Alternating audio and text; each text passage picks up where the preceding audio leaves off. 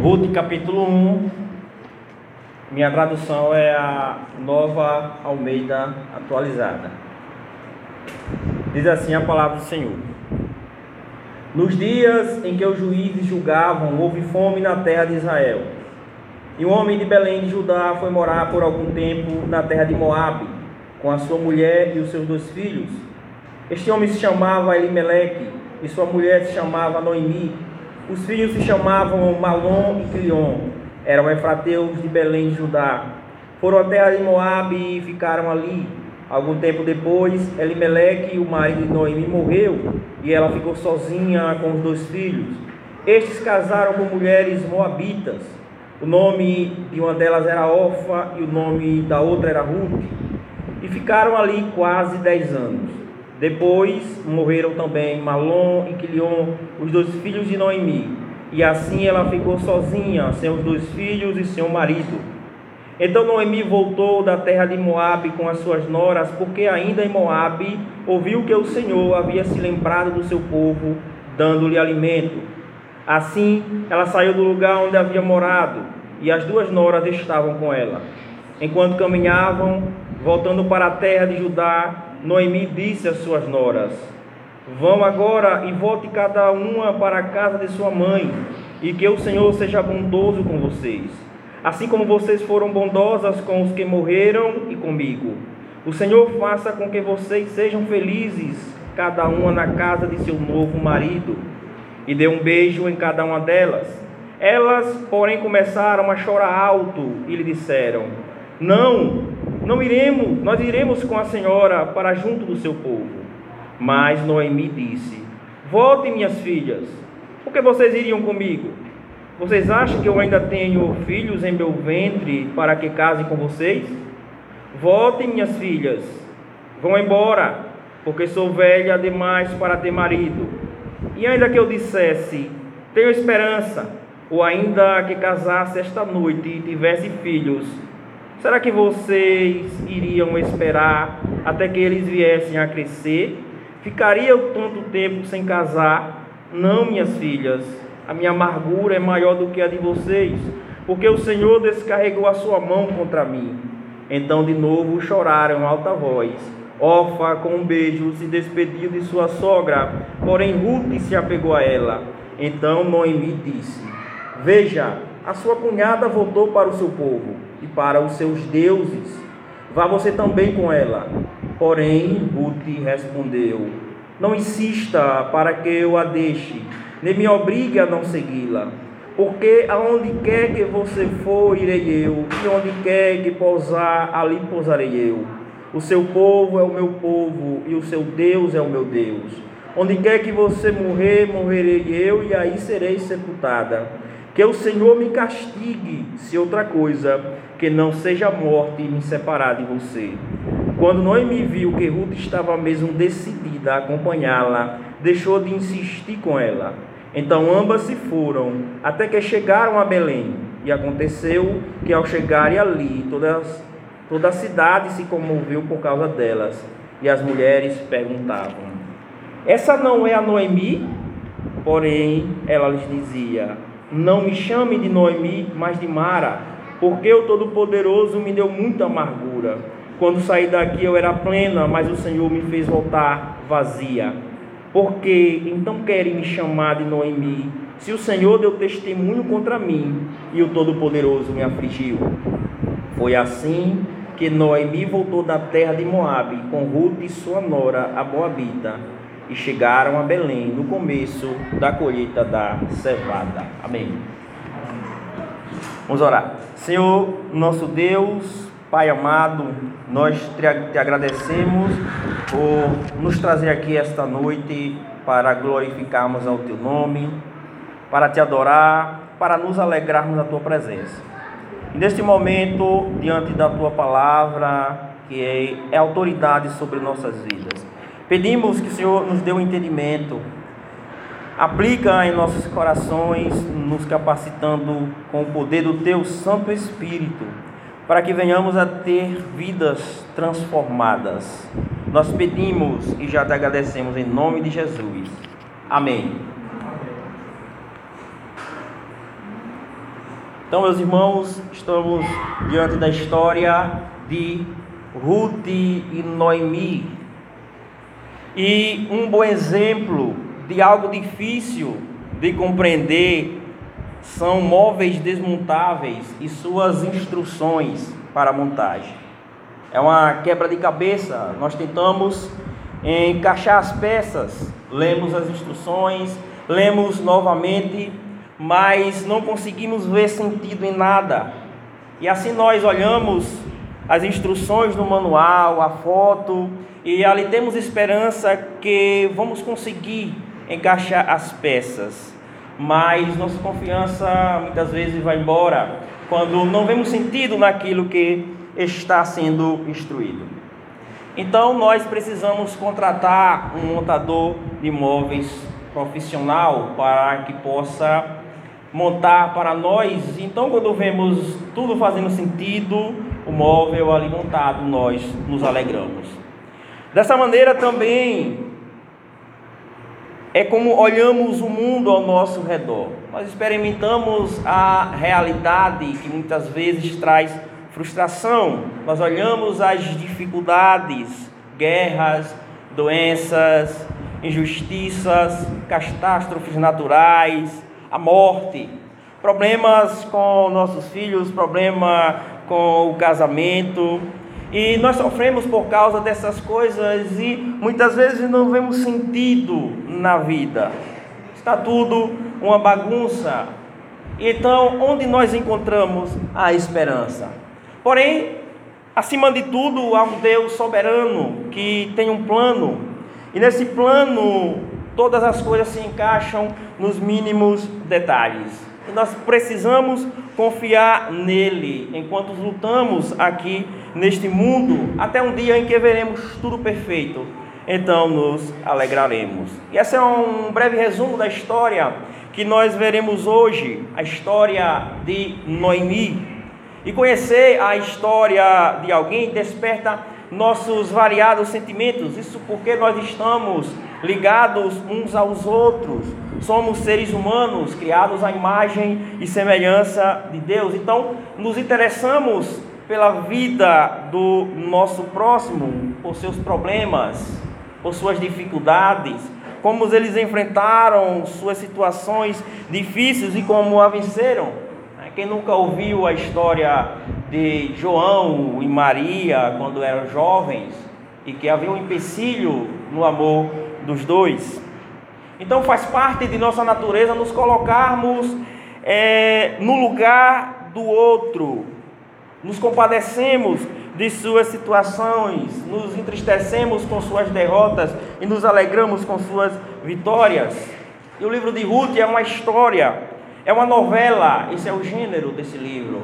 É uma novela da vida real que tem quatro capítulos e apenas 85 versículos e que desperta os nossos interesses à medida em que a lemos. O livro de Ruth é uma história que inicia com uma tragédia, mas termina com alegria. É sobre a tragédia de Noemi e Ruth, que ficam desamparadas por causa da morte de seus provedores. Elas são mulheres necessitadas, viúvas, que necessitam de um resgatador, de um provedor que lhes dê a esperança de um futuro melhor. Mas o que nós precisamos compreender é que essa não é apenas uma história antiga, mas essa é a nossa história, a história da igreja, a história do povo de Deus, o povo redimido dele, o povo que, apesar da tragédia na queda do pecado, recebem de Deus um resgatador, Jesus Cristo, que nos dá a alegria de uma nova história. E o livro de Ruth fala sobre o Evangelho. O autor desse pequeno livro é desconhecido, mas o mais importante é que por trás do autor humano está o autor divino a história de Ruth é a palavra inspirada de Deus para o nosso bem e para a glória de Deus. Enquanto nós lemos esse livro, enquanto acompanhamos as exposições, nós devemos entender que os temas-chave desse livro é providência de Deus, a redenção e a bondade de Deus. Vamos ver a explicação do texto. E o tema desse sermão é a bondade da providência de Deus no sofrimento do seu povo. A bondade da providência de Deus no sofrimento do seu povo. Veremos que Deus é bom para conosco, mesmo diante dos nossos sofrimentos. Vamos à explicação do texto.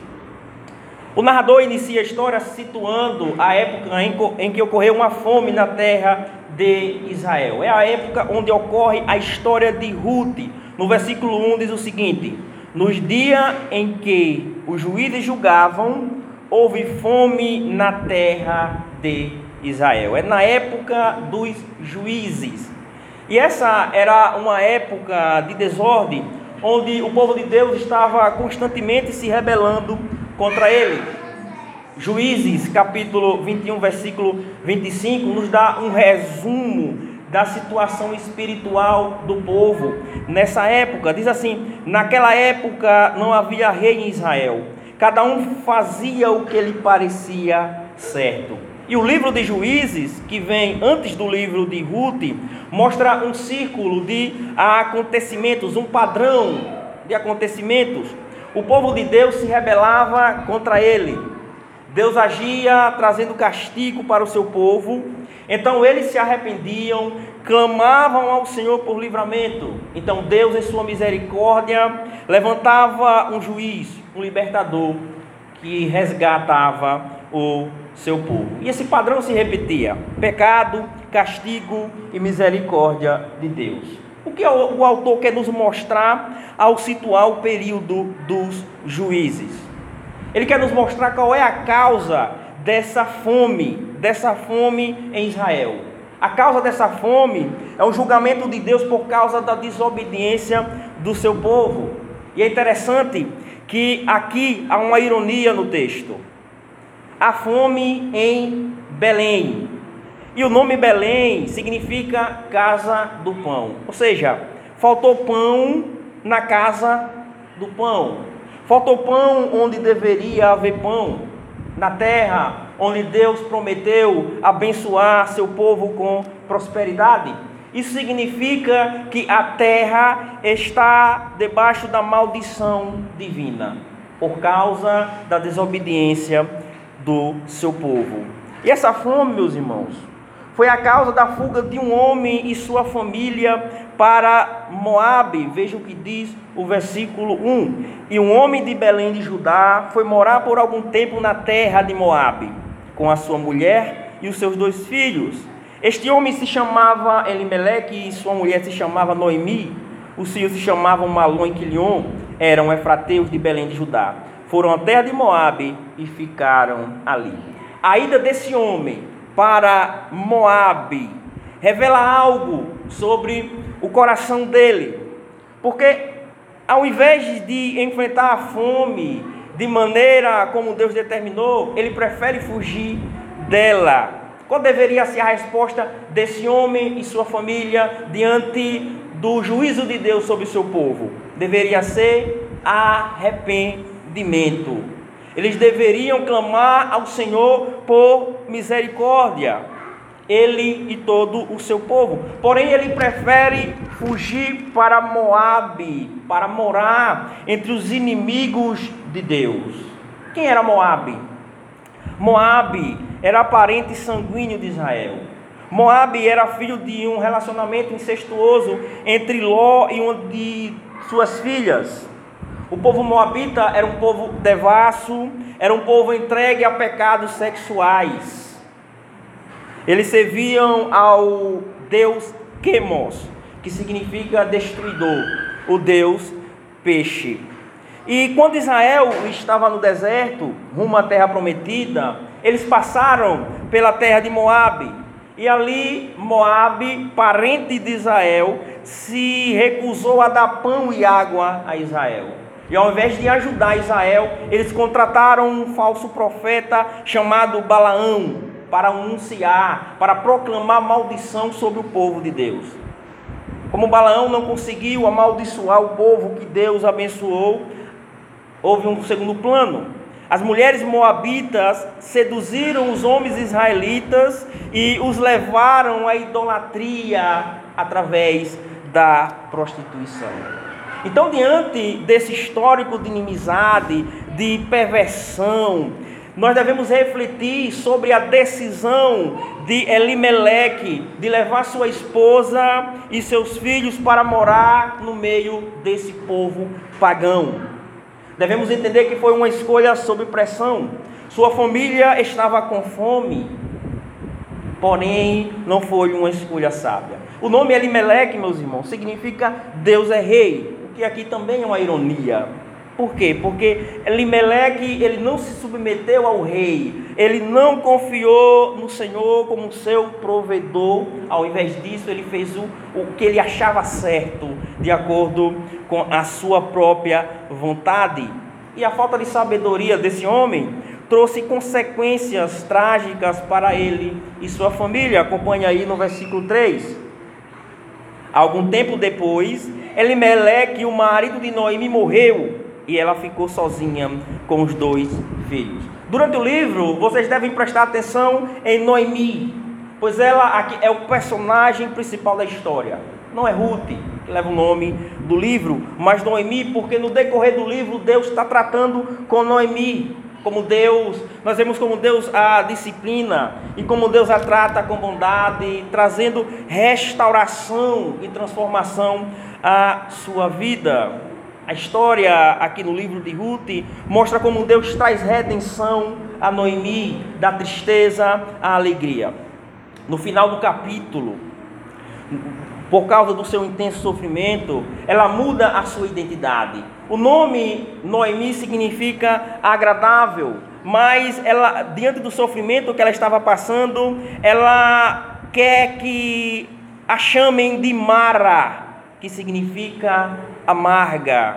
Ela perdeu o seu marido, mas ainda lhe restavam dois filhos, e aqui ela poderia simplesmente tomar uma decisão reconhecer que Deus estava tratando com ela por causa do erro de seu marido, por causa do erro dela de acompanhar o seu marido levando seus filhos para Moab, ela poderia voltar agora para Israel. Porém, o texto nos diz que ela permaneceu em Moab por 10 anos. E seus filhos casaram com mulheres moabitas. Vejam aí no versículo 4.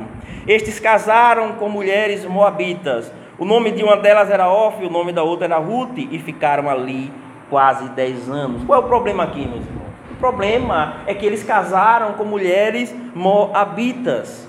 Os moabitas adoravam outros deuses. Ele não servia ao Deus verdadeiro, a Yahvé.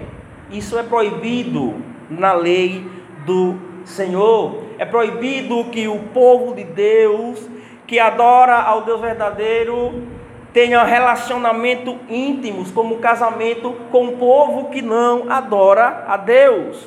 Vamos ver por quê. Deuteronômio capítulo 7, versículo 3 e 4, eu vou ler aqui, diz assim: Não se case com pessoas de lá, não dê suas filhas aos filhos delas, nem tome as filhas delas para os seus filhos, pois elas desviariam seus filhos de seguir-me para servir a outros deuses, e por causa disso a ira do Senhor se acenderia contra vocês e rapidamente a destruiria. Então é por causa da idolatria. Há um problema e há um. É, pode acontecer de essa mulher conduzir os filhos de Deus a adorar os deuses dela. A Bíblia não proíbe casamento interracial, por exemplo, entre um israelita e uma moabita, mas proíbe o casamento interreligioso, um adorador do Senhor com um adorador de qualquer outro Deus. Pois o idólatra traz risco, riscos de influenciar o crente a adorar falsos deuses, a abandonar a fé em nosso Senhor Jesus Cristo. Porém, se o pagão se convertesse ao Senhor e fosse integrado à comunidade da aliança, então o casamento seria lícito, que vai ser o caso de Ruth aqui no livro. Já convertida, ela se casa com um israelita chamado Boaz. Também havia uma proibição na lei, segundo qual os moabitas não podiam entrar na congregação. E a descendência de um casamento com moabita não poderia entrar na congregação até a décima geração. Isso porque eles maltrataram o povo de Deus durante a sua passagem no deserto. E o versículo 5, meus irmãos, mostra mais tragédia na família dessa mulher e, consequentemente, mais sofrimento a ela. Diz assim: Depois morreram também Malom e Quilion, os dois filhos de Noemi, e assim ela ficou sozinha, sem os dois filhos e sem o marido. Então, a morte desses homens trazem alguns problemas para essas mulheres, que é a causa agora da aflição de Noemi. Primeiro, ausência de filhos. Sem nenhuma semente para, para levar em frente a linhagem familiar, a família de Elimeleque, Noemi estava à beira da extinção. E essa era a maior tragédia para uma mulher israelita a ausência de filhos. O propósito de Deus para Israel era que de sua descendência viesse o Messias. E os israelitas eles aguardavam a vinda da semente prometida, o redentor, que foi prometido lá em Gênesis 3:15 o descendente de Eva, que esmagaria a cabeça da serpente. Então toda mulher israelita queria ser mãe do redentor.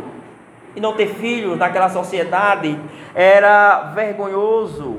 E assim como Sara, Ana e Isabel, que eram estéreis, Noemi precisava de uma intervenção divina para salvá-la da vergonha.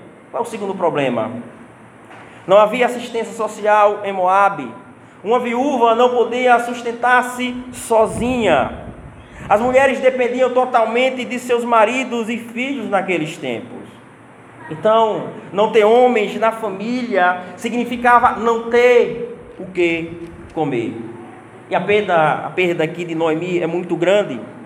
Ela foi atrás de pão em Moabe, agora ela se encontra necessitada, ela não tem pão. Então sua vida agora não é mais agradável, mais amarga. Como viúva lhe falta provimento, lhe, lhe falta a proteção de um marido. Noemi precisa de um redentor. E agora, meus irmãos, o que será de Noemi? Ela vai continuar em sua aflição? A esperança para ela, nós precisamos compreender que Deus é um Deus gracioso, misericordioso e que os nossos erros não anulam a providência de Deus. Quando tomamos decisões erradas, Deus continua soberano. Ele continua soberano. E ele trabalha em nossas vidas mesmo com as nossas más escolhas, mesmo diante de nossos erros e suas consequências. Deus, ele pode trazer um novo começo para o pecador. E há boas notícias agora em Moabe, vindo da terra de Israel. Acompanhe aí no versículo 6. Então Noemi voltou da terra de Moabe com as suas noras, porque ainda em Moabe ouviu que o Senhor havia se lembrado do seu povo, dando-lhe alimento. Então Noemi volta com suas noras para o lugar de onde ela nunca deveria ter saído o lugar da bênção, a terra de Israel. Versículo 7, vamos ler o 7 ao 10. Assim ela saiu do lugar onde havia morado, e as duas noras estavam com ela. Enquanto caminhava, voltando para a terra de Judá, Noemi disse às suas noras: Vão agora e volte cada um para a casa de sua mãe e que o Senhor seja bondoso com vocês, assim como vocês foram bondosas com os que morreram e comigo. O Senhor faça com que vocês sejam felizes, cada um na casa de seu novo marido, e dê um beijo em cada uma delas. Elas, porém, começaram a chorar alto e lhe disseram: Não, nós iremos com a senhora para junto do seu povo. Então Noemi está caminhando de Moabe a Israel e no caminho ela reflete sobre sua trágica situação e ela entende que é melhor que suas noras não a sigam, mas voltem para Moabe, onde elas poderiam ter um futuro, um futuro melhor. E no versículo 8, ela é grata pela bondade de suas noras. E Noemi nora pronunciando uma bênção sobre suas noras. A bênção seria uma recompensa divina pela bondade que, ela que elas demonstraram para com Noemi e com os falecidos. E a bênção consiste no seguinte: que elas consigam novos casamentos, ou seja, que ela consiga provisão, que elas tenham um sustento, que elas tenham uma esperança futura. Mas é, é Noemi aqui ela baseia a sua insistência que suas noras voltem em sua incapacidade de gerar filhos. Veja aí no versículo 11. Mas Noemi disse: Voltem, minhas filhas, porque vocês iriam comigo? Vocês acham que eu ainda tenho filhos em meu ventre para que casem com vocês? Por que ela diz isso? Porque ela fala que não pode mais gerar filhos. Então, para entendermos esse texto e também o restante do livro, é importante a gente entender sobre a lei do resgatador e a lei do levirato. O Levi era um resgatador. Na lei de Deus dizia o seguinte: que se um homem morresse, deixando uma viúva sem filhos, seu irmão era obrigado a casar-se com a viúva e gerar um filho para seu irmão falecido. Assim, a primeira criança nascida desse casal propagaria o nome do marido falecido, assim o seu nome não seria extinto. Essa criança também receberia a herança do falecido, ou seja, haveria é, é, provisão.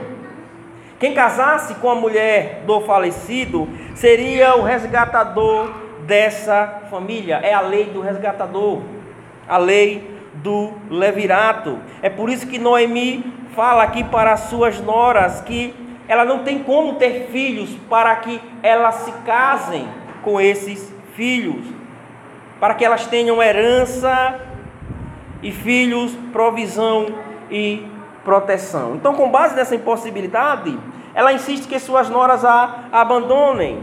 E ela baseia em duas razões. Primeiro, duas não, três razões. Primeiro, ela diz que não pode gerar filhos para que se case por causa de sua idade avançada. Noemi já era idosa.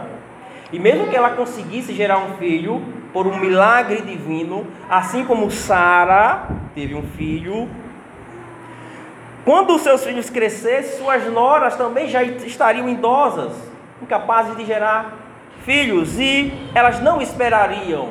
É isso que Noemi está falando.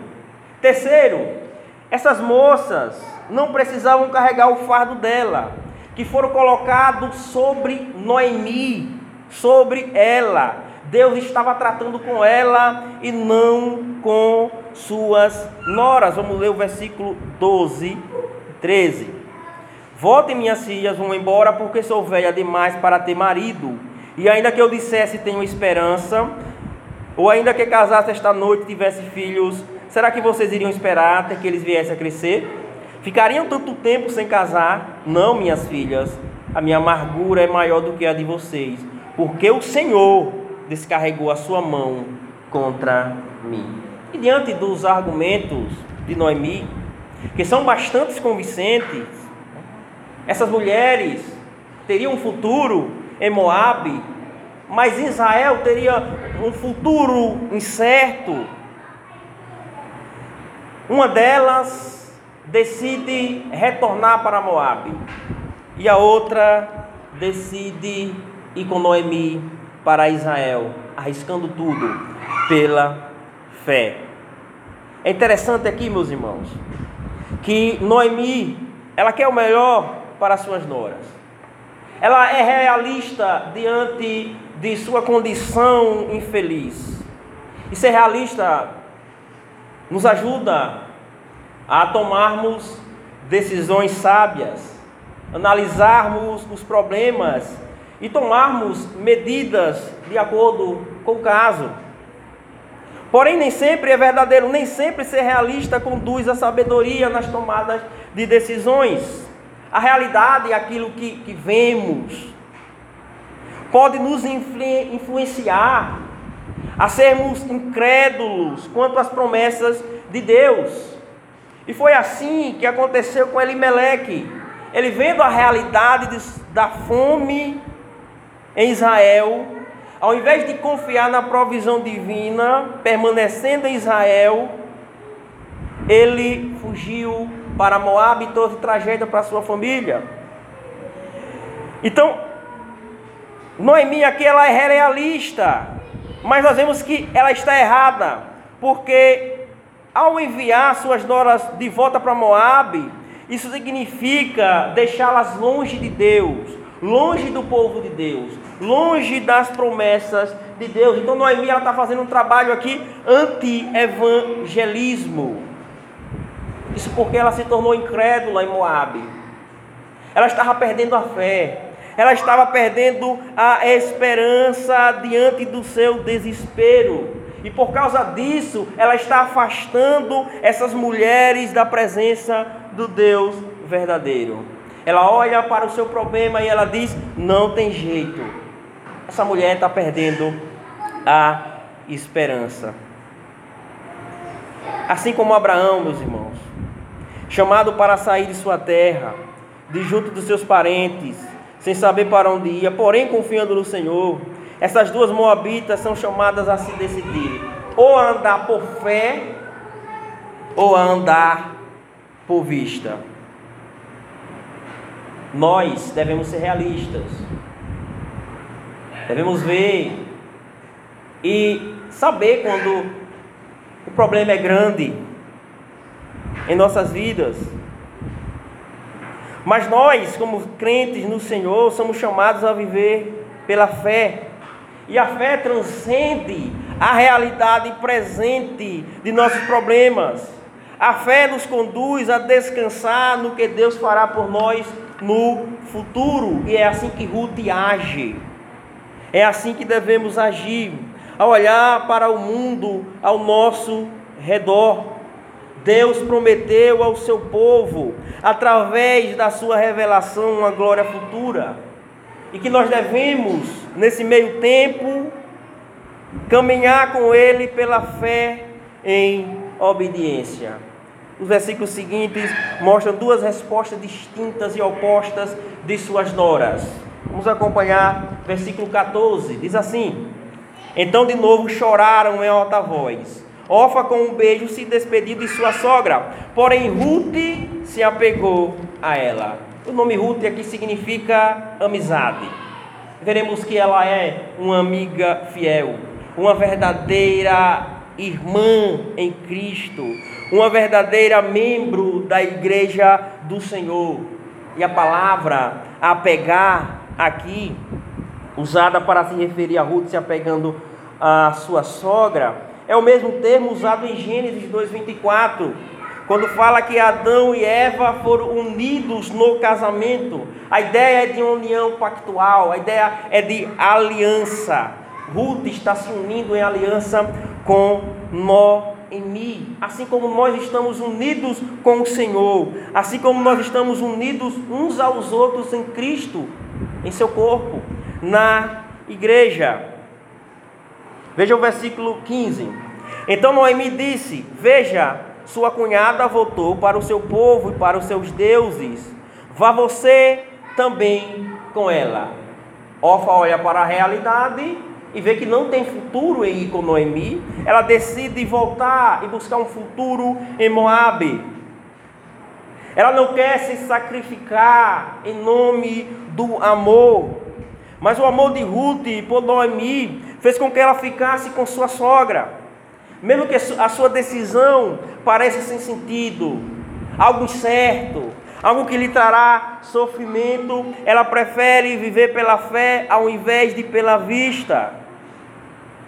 Ela não apenas segue Noemi e vai para o meio do seu povo, mas agora ela vai para Deus.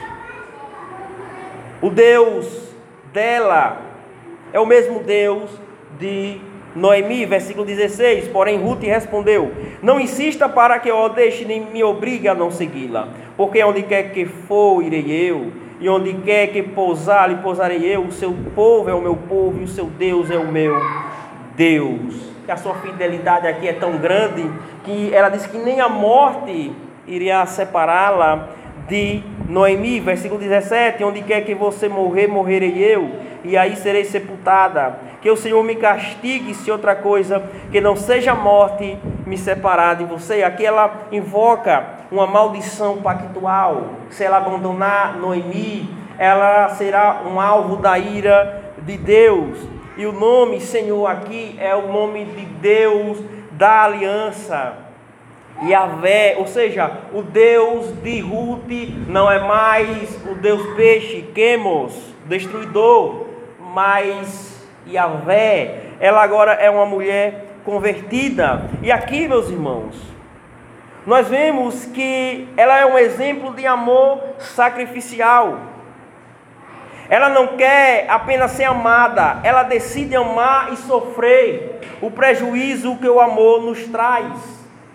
E o versículo 18 diz o seguinte: Quando Noemi viu que Ruth estava mesmo decidida a acompanhá-la, deixou de insistir com ela. Isso significa ser cristão. Não é apenas ser amado, mas amar de maneira tal a ponto de dar a própria vida pelos irmãos. Nós amamos ser amados. É muito bom quando as pessoas fazem sacrifícios por nós mas nós devemos também sofrer em nome do amor ao próximo. E Ruth, ela abriu mão de coisas consideradas importantes, ela abriu mão do seu povo, de sua família, de sua religião, de sua cultura, e ela assume agora um futuro incerto em uma terra em que ela não conhecia, em uma terra em que ela não conhecia ninguém. E quando Noemi chega em Belém, suas palavras revelam ressentimento com o tratamento dado a ela por Deus. Veja aí, versículo 19 ao 21. Então ambas se foram até que chegaram a Belém, e aconteceu que ao chegarem ali toda a cidade se comoveu por causa delas. E as mulheres perguntavam: Essa não é a Noemi? Porém, ela lhe dizia: Não me chame de Noemi, mas de Mara, porque o Todo-Poderoso me deu muita amargura. Quando saí daqui eu era plena, mas o Senhor me fez voltar vazia. Por que então querem me chamar de Noemi? Se o Senhor deu testemunho contra mim, o Todo-Poderoso me afligiu. Então, diante do espanto das mulheres da cidade, né? Aquele povo que fica olhando a vida dos outros, né? Então as mulheres começam a comentar: Noemi está diferente. Essa não é Noemi.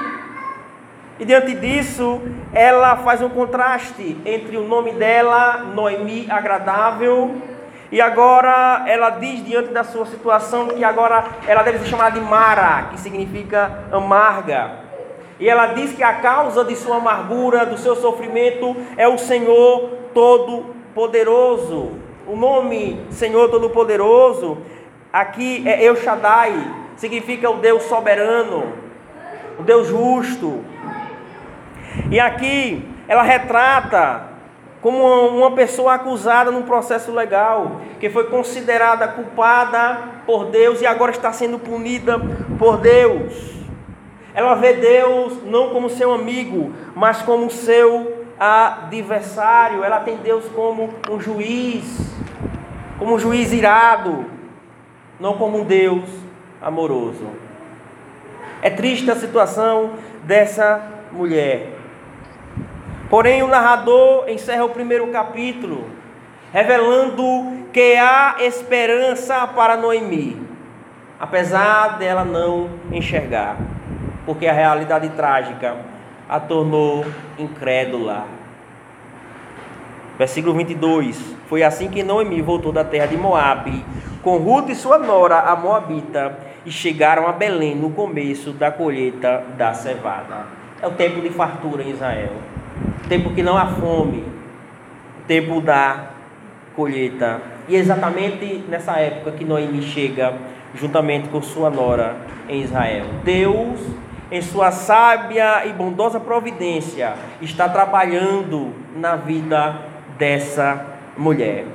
Então vamos a algumas aplicações desse texto para as nossas vidas.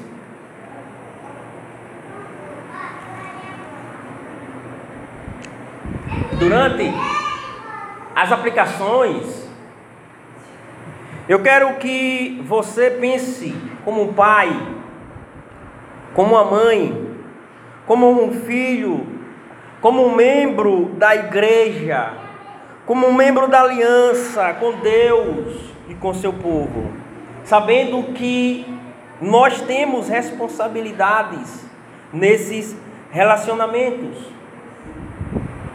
E a primeira aplicação é a seguinte: que a história de Noemi nos mostra que nossas ações têm consequências, consequências individuais e comunitárias.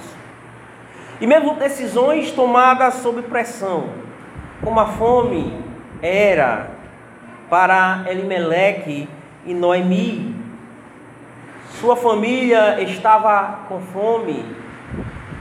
Elas, eles estão sendo provados, estão sendo tentados a tomar uma decisão, e no momento de pressão podemos não tomar decisões sábias.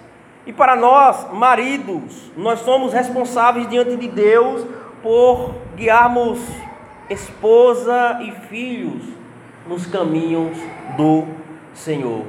É nossa responsabilidade. E aquilo que acontece com nossa família, Deus irá cobrar de nós. Mas você pode dizer que há muitas dificuldades. É muito difícil ser um esposo.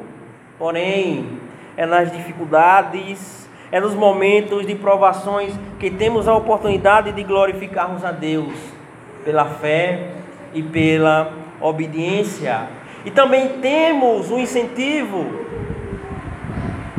a graça de Deus. Deus não exige de nós nada que nós não podemos cumprir.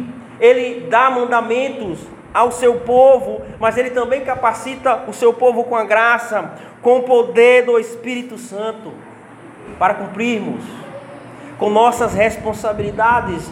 Então, devemos confiar no Senhor em nossas tarefas. Não podemos deixar que nossas decisões sejam baseadas interesses materiais, no que é melhor materialmente para nossos familiares. E esse foi o erro de Elimeleque. Ele foi atrás de pão, tentando salvar sua família da fome, mas esqueceu que nem só de pão vive o homem.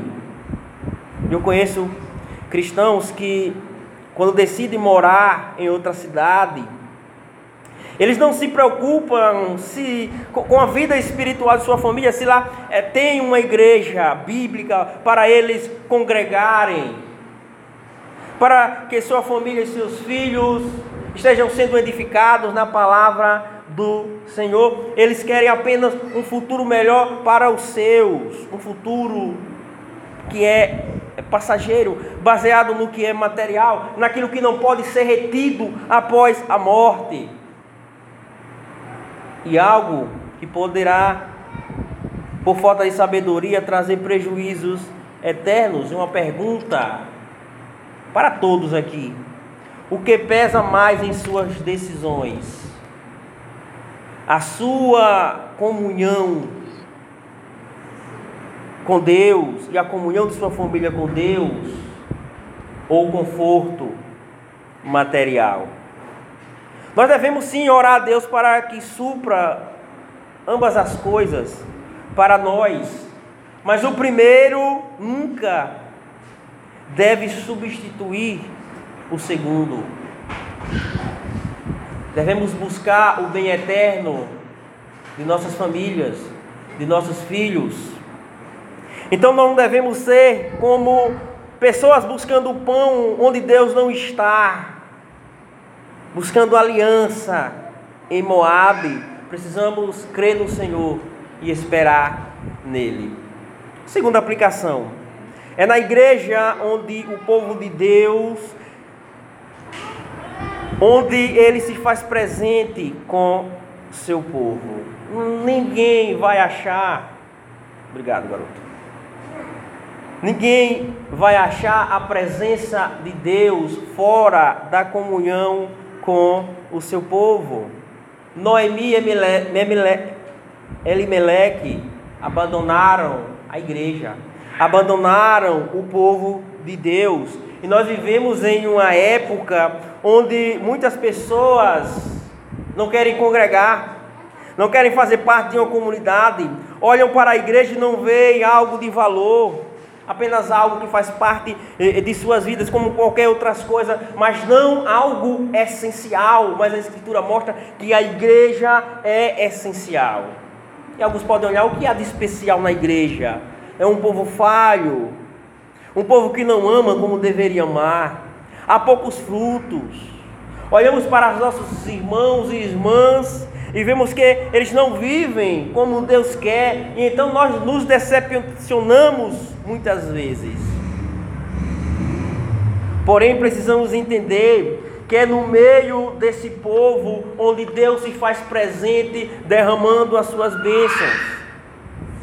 É através de seu povo que Deus cuida de nós, nos santifica com a palavra, nos encoraja, nos consola, nos exorta. Tudo isso através dos irmãos. E esse povo que está sendo santificado, que Deus está trabalhando para apresentá-lo perfeito quando Cristo voltar. Então, abandonar a igreja é abandonar as bênçãos de Deus. E Ruth aqui, meus irmãos, nos mostra que a verdadeira confessão inclui incorporação ao povo de Deus. Não se pode ter um sem o outro. Não podemos adorar e servir a Deus sem se juntarmos à igreja de Deus. Ninguém é povo de Deus sozinho. Deus não elegeu um, mas uma multidão de pecadores. Cristo não morreu por um, mas Cristo morreu por muitos.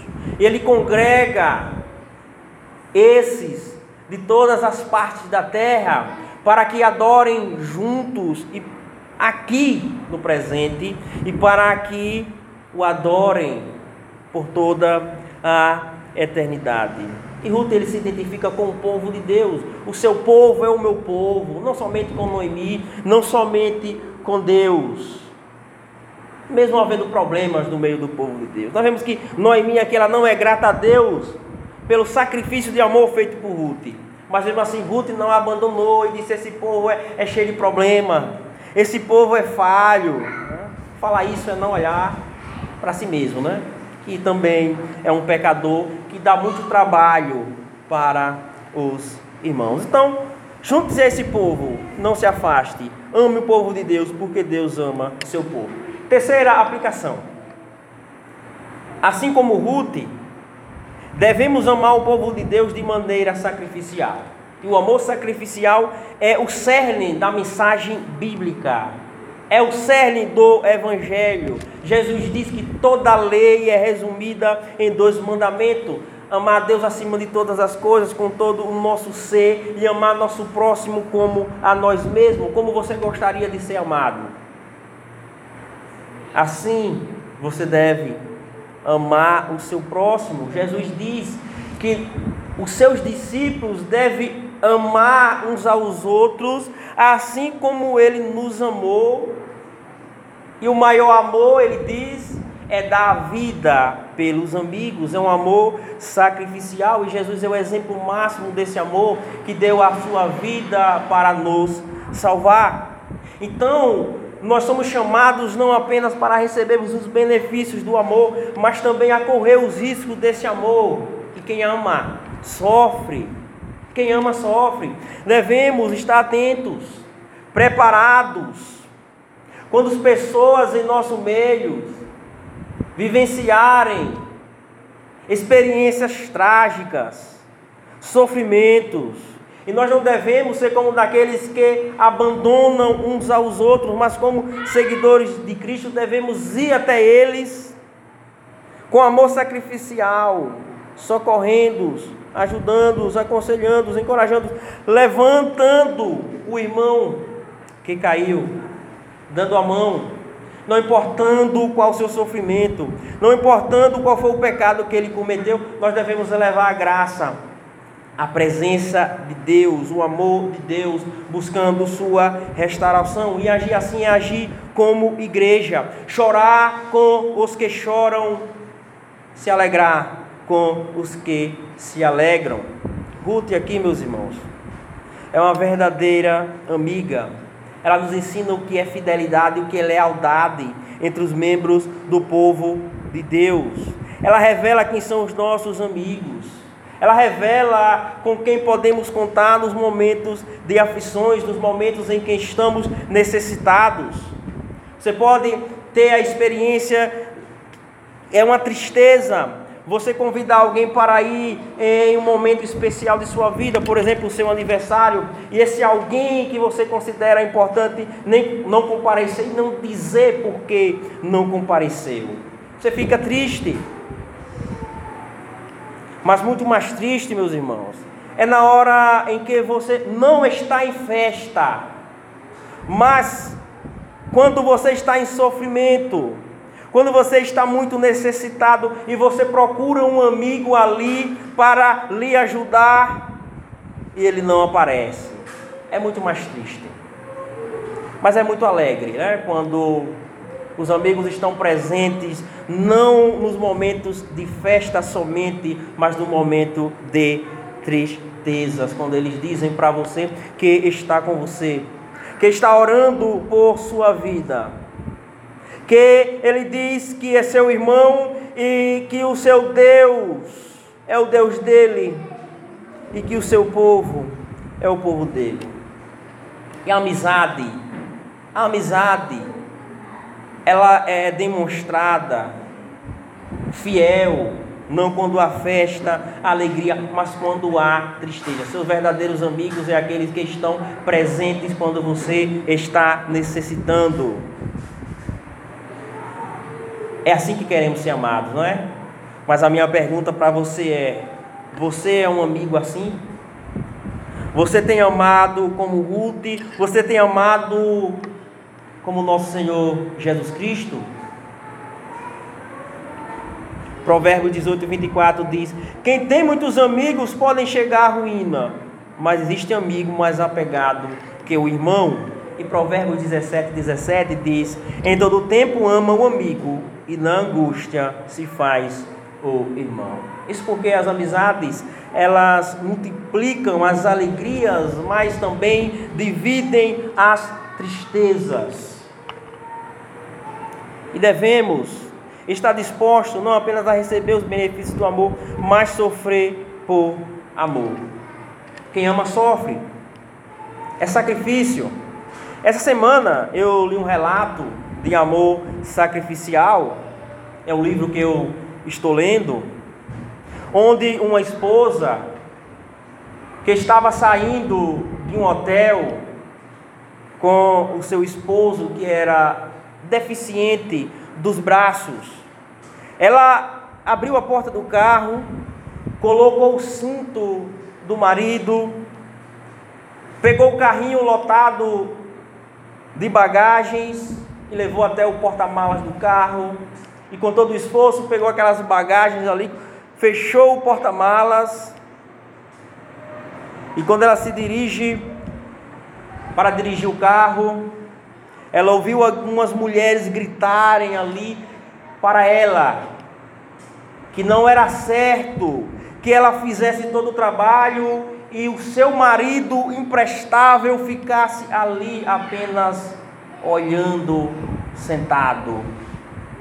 E ela fechou calmamente a porta do carro e falou para aquelas mulheres que seu marido era deficiente físico. Então ela entrou no carro e começou a chorar. Porque quem ama sofre, perde algo, Mas a Escritura nos diz, e nós veremos mais adiante no livro de Ruth, que quem ama sacrificialmente receberá a recompensa do Senhor. Porque amar é perder para ganhar.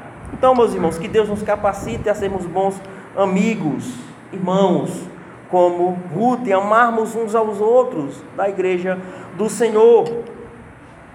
E a quarta aplicação, considere a providência de Deus em sua vida.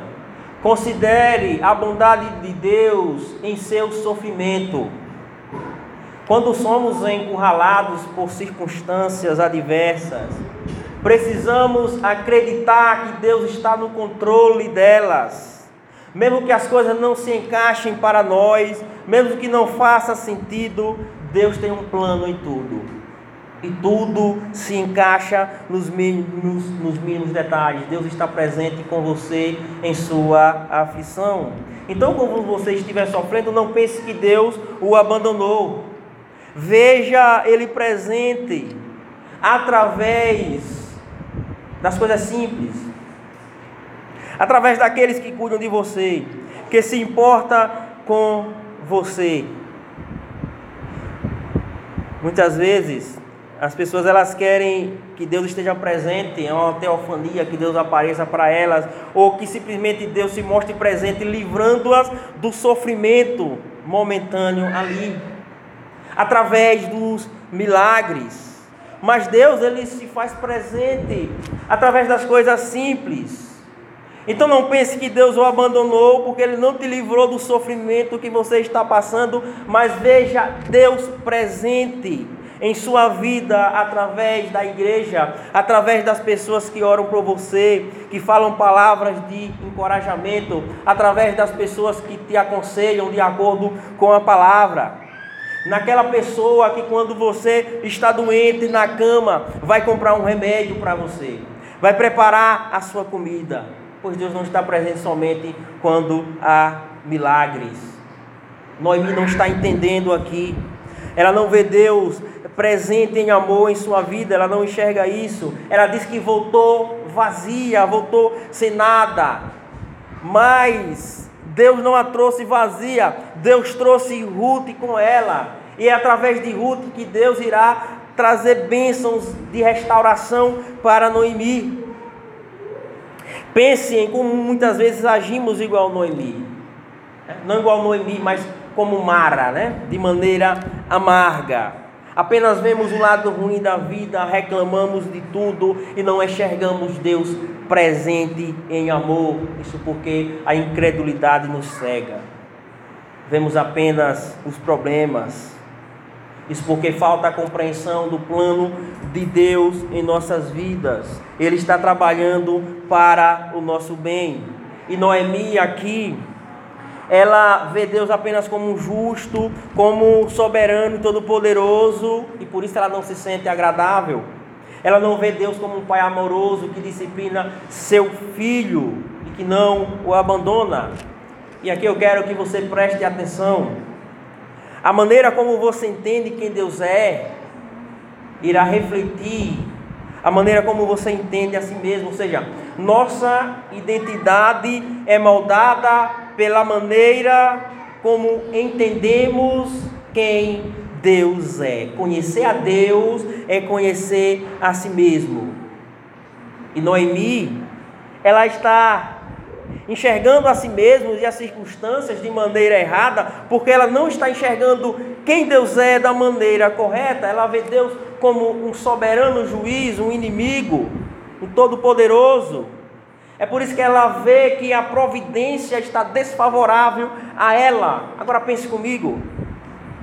Se Deus fosse somente justo e todo-poderoso, nós estaríamos perdidos, porque somos pecadores. A sua providência iria ser contra nós, tudo iria contribuir para o nosso mal final, porque Deus é justo. E Ele é todo poderoso. Ele pune pecadores porque é justo e Ele pode punir porque é todo poderoso.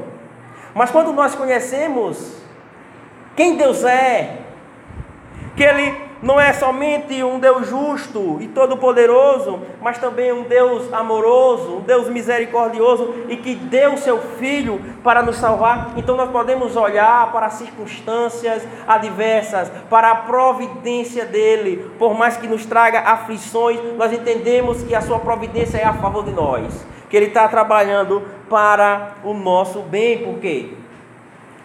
Se Deus me ama em Cristo, sua providência, por mais dolorosa que seja, é para o meu bem. Como diz Paulo lá em Romanos, capítulo 8, 31, se Deus é por nós, quem será contra nós? E se Deus deu seu filho por nós, será que ele não fará por nós todas as coisas a nos conduzir para um bem final? Então, o crente não deve jamais estar falando palavras de amargura sobre ele, porque nós conhecemos Deus através de Cristo. Então, não importa o seu sofrimento, não diga que você é um miserável abandonado por Deus, porque Deus tem dado todos os motivos para você estar sorrindo mesmo diante das aflições. Ele nos deu o seu filho ele resolveu o nosso problema, que é o pecado, que pode nos levar ao inferno eterno, separados de Sua amorosa presença para sempre. E em Cristo, nós somos abençoados com toda sorte de bênçãos, e nada poderá nos separar da presença do amor de Deus em Cristo Jesus. Então, ver Cristo, ver o amor de Deus em Cristo, nos deve conduzir a enxergar a realidade favorável a nós. Assim podemos descansar na sábia e amorosa providência de Deus. Portanto, meus irmãos, não julgue o Senhor com débil entendimento, mas confie nele para a sua graça. Por trás de uma providência carrancuda, ele oculta uma face sorridente. Finalizando, quero dizer para você que está sofrendo por algo. É, a Bíblia não diz que todo sofrimento é causado pelo pecado, mas o, o sofrimento pode ser sim causado por decisões erradas que nós tomamos. E se você tomou decisões erradas em sua vida, considere que pode ser um, uma disciplina de Deus para você, mas isso significa que Ele te ama, que Ele está te corrigindo, que Ele está te, te restaurando. E a disciplina de Deus nos faz voltar para Ele, assim como Noemi está retornando. E Jesus Cristo ele veio para isso. Ele veio para restaurar os cansados, os quebrados, os amargurados, aqueles que se afastaram da presença de Deus. Ele veio para socorrer os necessitados, assim como eu e você, trazendo perdão e transformação. Então digo para você, não importa qual decisão errada você tomou, não importa qual erro você cometeu, há graça para você. Então, corra para a presença de Deus, se arrependendo, crendo em Jesus Cristo, em que nele há perdão. Nele há perdão e restauração. Noemi começará a ver isso em sua vida.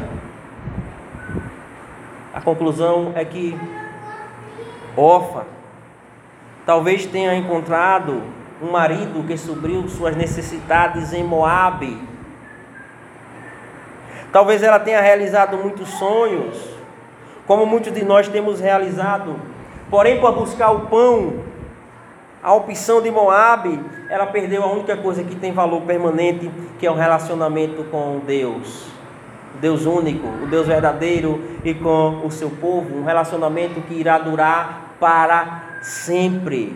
Então ouça, que adianta você ganhar o mundo inteiro e perder a sua alma. Ruth, ela seguiu o caminho da cruz, o caminho do sacrifício. Ela ganhou o que era de mais importante. Mas eu quero dizer para você que há alguém que seguiu um caminho mais difícil. Um caminho mais espinhoso do que o de Ruth o caminho do sacrifício, o caminho do sofrimento por amor. E ele sofreu mais do que qualquer um de nós sofreremos em toda a nossa vida. Esse é o nosso Senhor Jesus Cristo. E ele carregou a sua cruz por nós. Ele não reclamou do sofrimento providencial de Deus. Ele não ficou amargurado por ir à cruz pelos pecados que não eram dele, mas por nossos pecados. Ele tomou a melhor decisão para glorificar Deus na salvação de pecadores. Quando ele estava na cruz, ele não teve um amigo igual Ruth que se sacrificasse por ele, mas ele se sacrificou por seus amigos. Ele foi traído por um amigo íntimo, e em sua prisão, todos os seus amigos o abandonaram, e na cruz ele estava só, clamando: Deus meu, Deus meu, por que me desamparaste? E ali ele estava, para que eu e você nunca mais fôssemos abandonados por Deus. E é por causa de Cristo, meus irmãos, que por mais difícil que seja a nossa situação aqui, Deus jamais nos abandonará. E Jesus Cristo, Ele é o melhor amigo que podemos ter. Se você ainda não reconheceu isso, se você ainda não entregou sua vida para Ele, faça isso hoje. Arrependa-se dos seus pecados, confie nele como seu Salvador, e Ele te receberá, e Ele te perdoará, Ele jamais te abandonará. Mas saiba que se você o rejeitar, Saiba que você não tem onde colocar esperança de salvação, porque em nenhum outro há salvação, a não ser em Jesus Cristo. Ele é o Redentor que todos nós necessitamos e todos nós que cremos nele temos. Amém. Senhor Deus, amado Pai, nós te agradecemos por tua palavra, te agradecemos por falar aos nossos corações.